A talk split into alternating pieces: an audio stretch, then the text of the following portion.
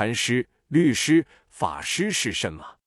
在有部《皮奈耶杂事》卷一三中，比丘分为经师、律师、论师、法师、禅师，一共五类。常于诵经的为经师，常于持律的为律师，常于论义的为论师，常于说法的为法师，常于修禅的为禅师。但在中国的佛教中，经师与论师未能成为显著的类别，律师。法师及禅师倒是风行了下来。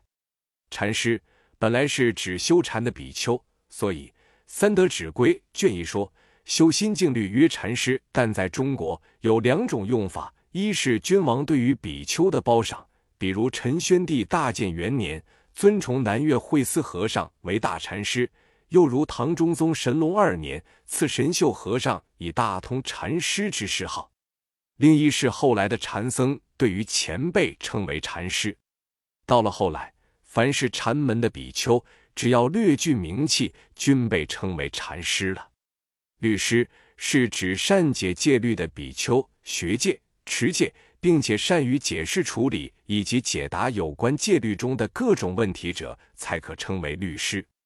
律师在佛教中的地位，相当于法律学者、法官、大法官。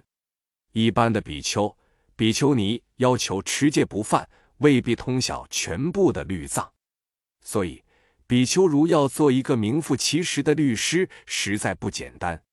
法师是指善于学法并也善于说法的人，这在一般的观念中，以为法师是指比丘，其实不然。佛典中对于法师的运用非常宽泛，并不限于僧人。比如《法华经·续品》中说。常修梵行，皆为法师。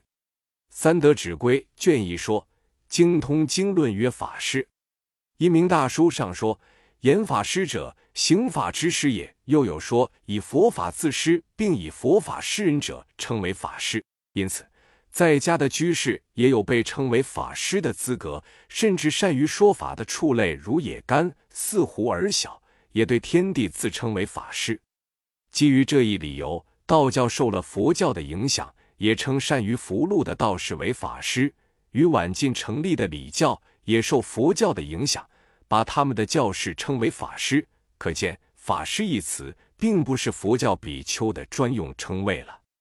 根据佛制的要求，我以为佛教的出家人对俗人自称，应一律用比丘、沙弥或比丘尼、沙弥尼，或用沙门；在家信徒称出家人。